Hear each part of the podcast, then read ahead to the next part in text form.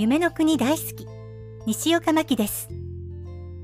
先週9月17日に来年の秋頃、新しいダッフィーのお友達が登場すると発表されましたね。狐の女の子、名前はリーナ・ベルちゃんだそうです。すごいですね。どんどん増えてきますね。ダッフィーって社交的ですね。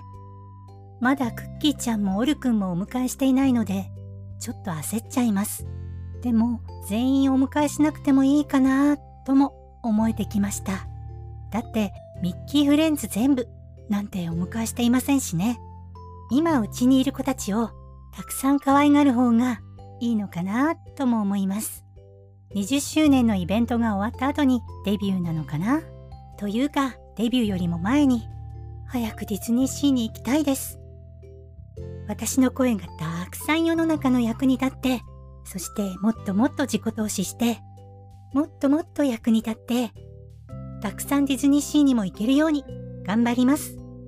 というわけで、お仕事のご依頼お待ちしております。それでは今日はここまでです。また次回も聞いてくださいね。